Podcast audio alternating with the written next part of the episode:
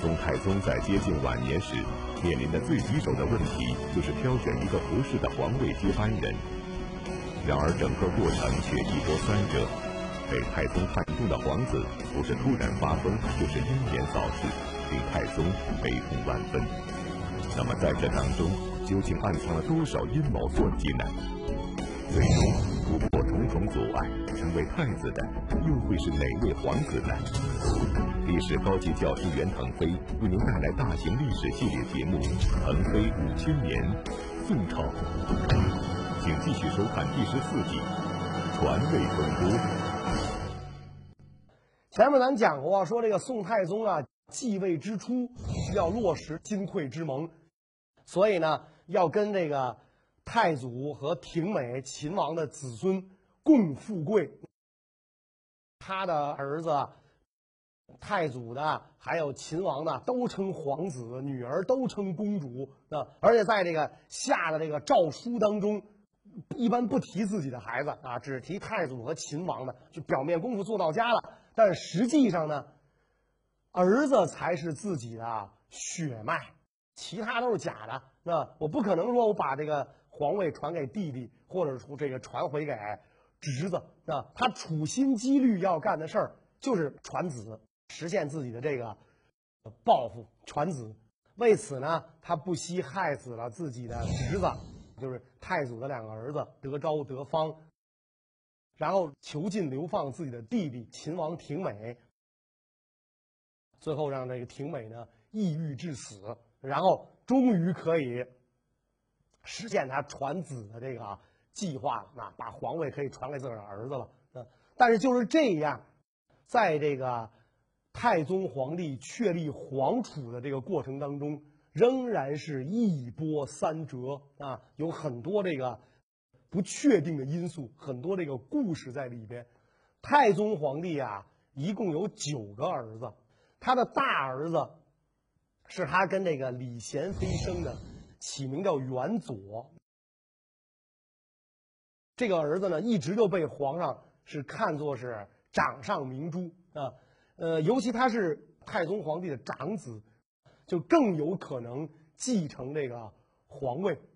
太平兴国八年，这个孩子十几岁的时候，有一次呢，皇帝领着这个百官啊去打猎，当时的这个契丹使臣呢也在打猎的这个队伍当中。这个时候正好一只兔子蹦过来，那这兔子也傻点可能被这个。这个皇家军队出来打猎，这阵势吓呆了。那一只傻兔子崩，正好落在这个皇帝的御辇前面。然后皇上呢，赶紧叫这个自己的长子元佐，说：“那个元佐拿弓箭射这兔子，射这兔子。”皇上是觉得呢，这个元佐才十几岁的小孩啊，是吧？他有可能啊射不中这个兔子，是吧？结果没想到呢，元佐搭弓放箭，一箭。就把这个兔子给射死了，所以当时这个百官也好，随行的护驾的这武将也好，包括契丹的使臣也好，都非常震惊。尤其在契丹使臣的这个眼里，中原的皇子啊，从小生长在深宫之内，妇人之手，是吧？与宦官为伍，不不会有什么大的出息，尤其不应该精通武艺。结果没想到这个小孩是吧，一箭把这兔子给射死。啊，箭无虚发，因此这个契丹使臣就说：“哎呀，陛下的儿子啊，真是身手不凡，当为陛下贺之。”太宗皇帝他当然非常高兴了，瞧我儿子多厉害，那等等于是在外国人面前的露露了一手嘛，是吧？为为我们大宋争国格啊，这太太厉害了，所以对这个孩子是更加喜爱。宋太宗有意栽培长子赵元佐，在赵元佐十六岁时，宋太宗就赋予他宰相的权利。并且让他参与处理国家大事，赵元佐也希望得到父皇的肯定，十分上进。然而，就在他距离皇储的宝座越来越近时，却突然患上了精神失常的恶疾，甚至还放过烧宫。那么，这一切究竟是怎么回事呢？当太宗皇帝啊，惩治这个秦王廷美的时候，元佐心里很看不过去。元佐知道。父亲之所以要治叔叔，就是为了这把这个位子啊传给自己。这孩子这个比较仁义，比较厚道，这个叔侄情深啊，他也知道自己的叔叔是冤枉的，所以他不忍心呐，就因为自己让叔叔受这个罪，嗯，就就去见他的父皇，见这个太宗皇帝啊，就跟太宗皇帝讲啊，说叔王啊肯定是不会造反的，这肯定是奸邪小人上谗言，说希望这个父皇您能看在这个手足之情上网开一面，您就饶了叔叔吧，是吧？所以这个太宗皇帝当然知道自己儿子是是是好心肠，是吧？自己儿子是是好孩子，但是这皇家嘛，只有血腥的权力斗争，没有什么这个骨肉情深这一套，心软你干不成大事儿，啊，所以这个太宗皇帝就没有就是听他儿子的，没有这理会这个元佐的求情，就仍然把这个廷美啊流放了。这咱前面讲过，是吧？等到元佐十八岁的时候。这个消息传来，说他叔叔在房州抑郁而终了，所以元佐听到这个消息啊，万分的悲痛。他说：“这因为自己的原因是吧？我不杀伯仁，伯仁因我而死，是这种感觉。所以元佐人就在精神错乱，就疯了，经常就是这个拿刀啊砍身边侍奉他的人。所以这个太宗皇帝呢，看到自己精心培养的接班人。”心爱的大儿子发疯，他也觉得这个就是这个特别不落忍啊，特别难过，所以就一直呢就是言名医啊，请灵药啊，就给他就给这个元佐治病啊。毕竟皇家能请到最好的医生，搞到最好的药，所以到元佐十九岁的时候，也就是转过来年元佐的这个病情啊有所好转，所以太宗皇帝非常高兴。那一年重阳节，太宗皇帝啊就招这些儿子们到这个宫里来吃饭啊，把这些儿子们招来吃饭。结果这个吃饭的时候呢，这个太宗皇帝啊就怕这个长子元佐呀这个身体没有复原，所以就别叫他了。照理说，这也是太宗皇帝一番好意啊，别叫他了，省得他把他累着。结果这个吃完饭之后呢。老二叫这个元喜，袁喜就跟其他的这个兄弟们说，说一会儿吃完了饭啊，咱们呢上这个大哥的宫里，到这个东宫去看看大哥。袁喜看袁佐，你就看吧啊，他就跟袁佐说，我们从父皇那儿来，父皇今天呢，呃，请我们吃饭来的。他一说，袁佐受刺激了，是吧？袁佐一听哦，父皇设宴。这个叫兄弟们吃饭，你们都叫到了，没叫我。元佐说：“看来啊，这个父皇是不准备认我这儿子了。所以这个这个半夜里，这元佐就发了疯了啊，就又又这个就旧病复发，又抽起风来了。这回风大发了，居然放火烧宫，火势特别大，救都来不及救，这一半皇宫就烧没了。所以到一直到了这个。”天亮啊，这大火都没有扑灭。宋太宗心里啊门儿清，这肯定是元佐干的。这小子疯了，肯定是他干的。于是呢，就这个命人呢把这个元佐呢带到中书省，让中书省审问。这一审问，那可能元佐这头天晚上抽点风，把皇宫给点了。第二天呢，他这劲儿过去了，是吧？所以一审问，他一害怕，坦白从宽，抗拒从严嘛，就什么都招了。就把实情就说出去了，说出来之后，这个太宗皇帝特别伤心，那就派这个使臣去跟这个元佐讲，说你是亲王，富贵已极，你为什么这么凶恶悖逆啊？对吧？你居然把皇宫给烧了，你也不怕把你父皇给烧死，是吧？说这个国有国法，家有家规，我不能徇私枉法，咱们父子之情啊，就到此为止了。那我真不认你了。该怎么治你的罪，怎么治你的罪吧？啊，元佐内心也很纠结。这甭管怎么说，是自自己这这回是玩大了，自己这事儿干的不对，是吧？所以无言以对。这个时候，这个呃元佐的弟弟们啊，还有朝中的大臣们呢，就都替这个元佐求情，是吧？说千万不要这个呃把这个呃孩子治罪，啊，都替他求情，希望呢太宗皇帝能原谅元佐的错误，啊。太宗皇帝流着眼泪就。啊！你看到这一幕啊，这个泪流满面，讲是吧？说朕读古书的时候啊，看到这个历代帝王子孙多有不肖，未尝不替他们生气惋惜。没想到啊，今天啊，轮到了这个我自己的头上，说，所以我这个难过归难过，但朕为祖宗社稷考虑，必须治元佐的罪，所以就准备把这元佐啊流放到均州，那就是今天的湖北十堰。宰相就劝这个皇帝啊，说父子俩嘛，哪有那么大仇啊？元佐要不是因为有精神病，他肯定不会做得出这种事儿。陛下呢，也不要自责啊。然后宰相再三率这个百官上表，替元佐求情，就别把这个元佐流放。毕竟太宗皇帝也不舍得就把自己的亲儿子流放到那么远的地方去啊。一看这个百官都上表求情，那也就就坡下驴啊，没把这个元佐呢流放到外地，而是在宫中幽禁。这个时候，元佐呢只有二十岁。从此以后，元佐就再与皇位无缘了。根据《宋史》记载，赵元佐直到宋朝的第四代皇帝宋仁宗继位后才去世。但此时被太宗贬为庶人，游进宫中后，赵元佐实际上就退出了皇储的争夺。在太宗的其他儿子中，谁又能够脱颖而出？成为下一个候选人呢？他的命运又将如何呢？元佐下去了，那么第二位呢，就是元喜，就是二儿子元喜。元喜跟元佐呀，同年出生，同父异母啊，他们的这个呃妈不是一个，所以哥俩同年出生，呃，差不了几个月。元喜十六岁封广平郡王。任检校太保，同平章事，相当于宰相，等于跟他哥哥元佐一样。所以元喜这个人肯定对这个皇位是有有想法的。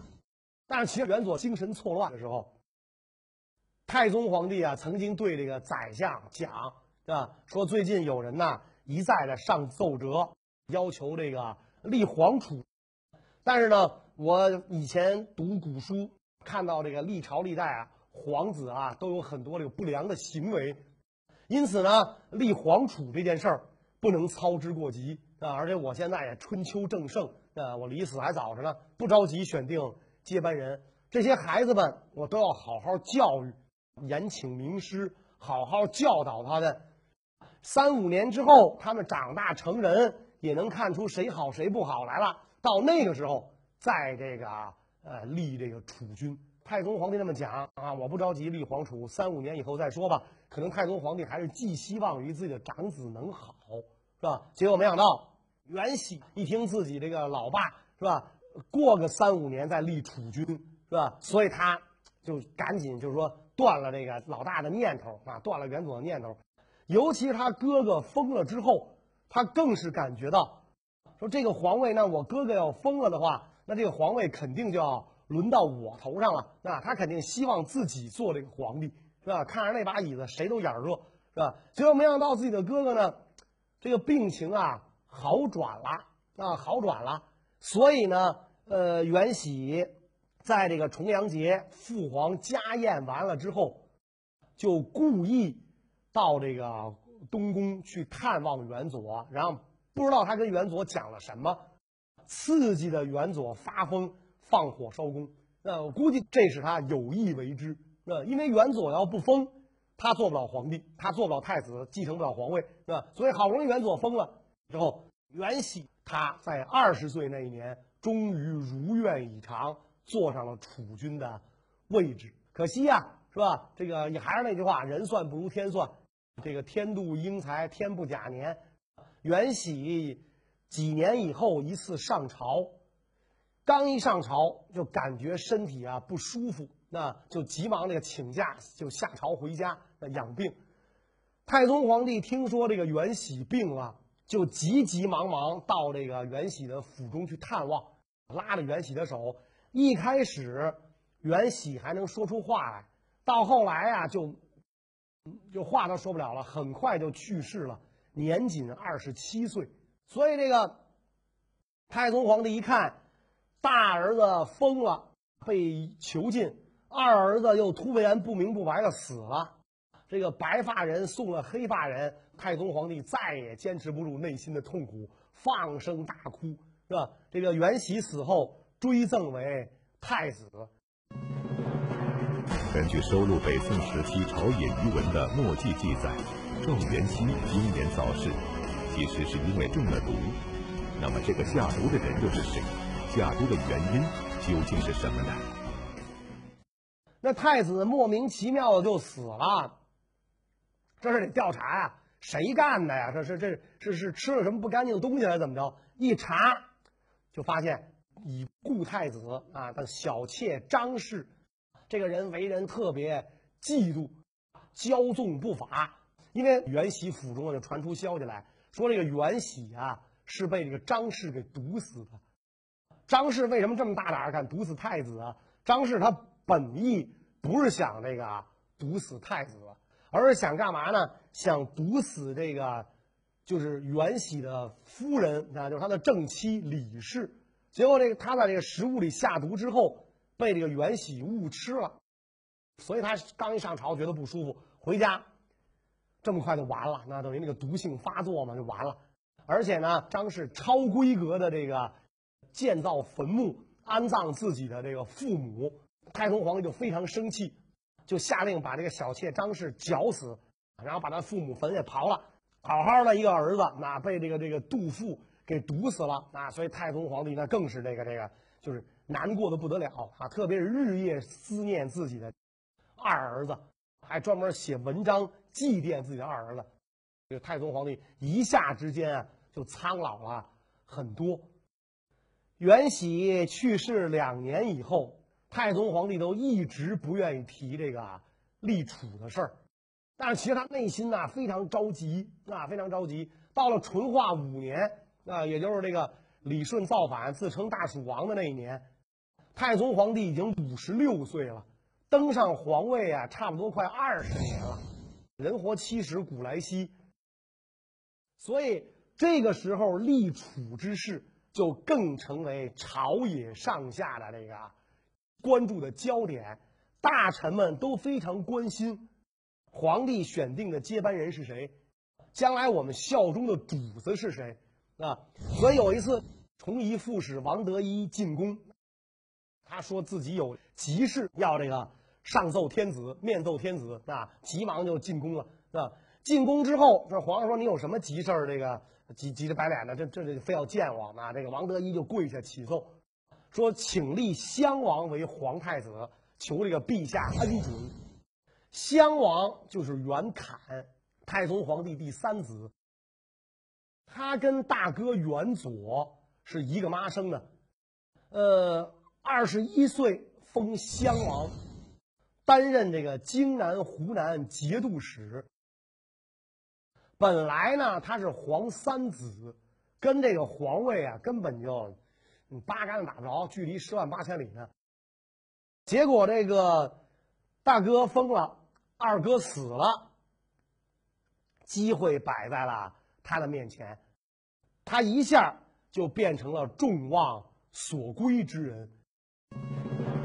虽然立储之事迫在眉睫，又有大臣提出以赵元侃为太子的建议，但是宋太宗并没有马上做出决断，而是向直言敢谏的寇准征求意见。那么寇准是如何回应宋太宗的呢？九月份，寇准入朝见太宗皇帝，太宗皇帝就突然间问这个寇准。说朕之诸子当中，谁可以托付神器？啊，说你看我这些儿子里边，哪个能够这个这个让他就是将来继承皇位啊？寇准一听，急忙跪地叩头，说：“陛下为天下择君，绝不可以谋及妇人内侍。只有陛下选择能够负天下之望者为君。”寇准这话呀，是有所指的。他跟皇不要跟这个妇人内侍商量，妇人就指的是太宗的李皇后，进士就指的是王继恩。说你别跟这些人商量，你决定谁就是谁，是吧？所以这个太宗听完这个寇准这话呢，就问这寇准说：“襄王可否？”那那既然这样的话，你你让我决定的话，是吧？这个襄王可以不可以啊？能不能让他做这个太子，将来继承皇位啊？然后寇准说：“知子莫若父，那这是陛下的家事。既然圣上认为可以，希望您能马上决定，以免夜长梦多。那么多儿子呢，是吧？您把这个名分定下来，其他人也就不惦记，就不抢了。”寇准呢就给皇上提意见。说如果马上要立这个太子，您要觉得不合适，就让襄王啊先出任开封尹，然后襄王改封寿王，做了这个开封尹，寇准呢就成为参知政事，就相当于副宰相。至道元年啊，太宗正式下令封这个袁侃啊为皇太子，改名叫赵恒。名字也改了，跟其他人就不一样了。省着兄弟们，你你他叫袁侃，他当了皇帝，兄弟们都得避讳他，都得改，所以他改了，改名叫赵恒，大赦天下。同时宣布大赦天下。嗯，掐指一算，这个唐末以来啊，因为社会动荡，一百多年没有举行册封皇太子的这种仪式了，是吧？老百姓都都没见过。多少代人都没见过这个册封皇太子的这种大礼，因为那个唐末以来五代时期，这个这皇帝大多数都是非正常死亡，没没来得及立太子呢，上了没个两三年就被部下干掉了。宋太祖也没来得及立太子，那宋太宗烛影斧声就当上皇帝了。所以一百多年没立皇储，这下大家开了眼了，没见过这个立皇储什么样嘛，开了眼了。所以这个看到这个。皇太子的这个车驾过来，那一看皇太子儒雅俊俏、风度翩翩，是吧？大家都非常高兴，伏地膜拜，是吧？说真是社稷之主啊！啊，这这个江山托付得人呐，大家都这么议论。没想到呢，李皇后就在皇上面前就给这个太子上眼药。其实这个太子啊，不是李皇后生的，他生的儿子早死了，那就夭折了。谁做皇帝，其实都跟他没关系。啊！但是他非常希望元佐能够做皇帝，比较可信的一种说法啊，说是因为他跟那个元佐啊感情很好啊，特别是这个元佐的儿子一直由他抚养的，所以他希望元佐能够这个做皇帝。这个李皇后呢是宋初名将李处云的女儿，她的哥哥李继龙。就是咱们前面讲过那个满城大捷，都是他主张变阵、大败辽军的那个。当时在做殿前都指挥使，掌握兵权，所以李皇后的话很有分量。他就在把这个就老百姓那么喜欢太子，就告诉了这个太宗皇帝。太宗一听这话，不高兴了，那就把寇准给叫来，说：“四海归心于太子，将至朕于何地？”你急着忙着让我立了太子，我立了，我立了，大家都听他的，那还谁听我的？我还没驾崩呢，我还没死呢，这些呢应该我掌权嘛，是吧？四海归心于太子，将置朕于何地？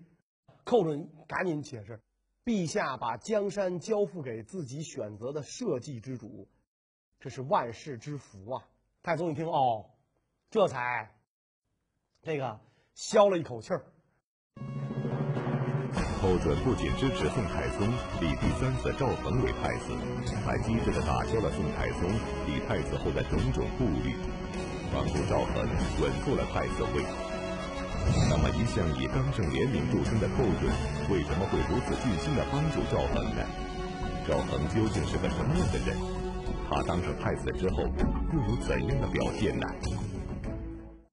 赵恒当上太子之后，也确实是小心翼翼，生怕一不留神，这个父皇又把自个儿给废了，所以在做事非常谨慎啊。他曾经那个给皇上上一道奏折，奏折呢是什么内容呢？啊，他就说原来啊，这个儿臣跟其他儿子们啊都在这个呃崇德门外西炉中等候上朝。是吧？我们都在一个这个朝房里等着上朝，是吧？结果现在呢，因为我是太子了，所以把我迁到这个门东宰相的职炉里边，是吧？让我到这个地方等候上朝。我恳求这个父皇啊，让我还在这个原来的地方等候。这样的话呢，我可以跟那兄弟们哎多多接触啊，手足情深，多接触。所以太宗看到奏章之后非常高兴，多谦虚是吧？不是说我当了皇子、皇太子了，我就要摆这皇太子的谱，衣食啊、仪仗啊，都得跟这普通的人不一样，都得跟别的皇子不一样。所以非常高兴，他跟那个宰相讲：“太子孝悌之性出于自然，深可嘉者。”你看我这儿子是吧？这个这么这么这个孝悌，这是他出于他自然的本心。太好了，那我非常那个这个喜欢，那于是下诏同意了太子的请求。这而且这个太子啊，每一次见到这个就是他的辅佐他的官员，他肯定是先拜对方，不等对方施礼，先拜对方。他做开封府尹，特别注重留心刑狱，判案子、审官司非常恰当。啊，开封府里边啊，监狱里经常是。空无一人，所以特别得到这个上下的欢心。太宗皇帝立了这个人做，立了这个赵恒做太子，又为赵恒呢找到了寇准这样一位良臣辅佐。寇准又向太宗皇帝推荐了一个大臣，叫吕端，说这个吕端气势非常，希望这个太宗皇帝呢能重用吕端。让这个吕端来，将来也来辅佐太子。一开始太宗皇帝很不以为然，是吧？说这个吕端啊，就是能吃肉，能喝酒，别的没什么能耐，能吃能喝，这算什么能耐？后来随着在接触的过程当中，太宗皇帝越来越看重了这个吕端的才能。吕端奉命出使高丽，那个那会儿去这个朝鲜半岛啊，高丽都得坐船去嘛，遇上风浪。桅杆都被刮折了，船有倾覆的可能，是吧？副使和这个其他人吓得不得了，是吧？这个只有吕端啊，安坐这个舱中，还在那读书呢。吕端的这种稳重大气，深得这个太宗的这个欢心。后来就留下这么一句话：“吕端大事不糊涂嘛。”所以太宗皇帝就让吕端也去辅佐太子。后来吕端做宰相的时候啊，都六十一岁了啊，就可见这太宗皇帝的信任。等于这样立了太子啊，又有寇准、吕端两位托孤的重臣，太宗皇帝对自己以后的事儿呢，就算是放了心了。那么太宗皇帝归天之后，太子赵恒是不是顺利的登上了皇位呢？关于这个问题呢，我们下一讲再讲。谢谢大家。